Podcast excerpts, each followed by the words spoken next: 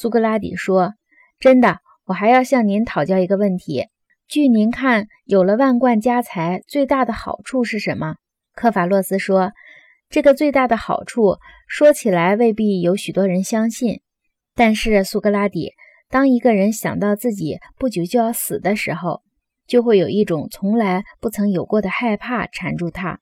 关于地狱的种种传说，以及在阳世作恶死了到阴间要受报应的故事，以前听了当作无稽之谈，现在想起来开始感到不安了。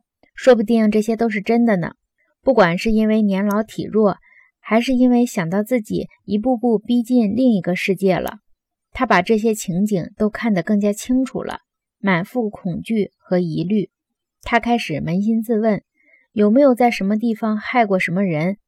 如果他发现自己这辈子造孽不少，夜里常常会像小孩一样从梦中吓醒，无限恐怖。但一个问心无愧的人，正像品达所说的。晚年的伴侣心贴着心，永存的希望指向光明。他形容的很好，钱财的主要好处也许就在这里。我并不是说每一个人都是这样，我是说，对于一个通情达理的人来说，有了钱财，有了钱财，他就用不着存心作假或不得已而骗人了。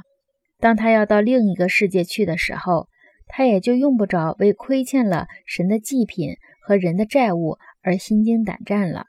在我看来，有钱固然有种种好处，但比较起来，对于一个明白事理的人来说，我上面所讲的好处才是他最大的好处。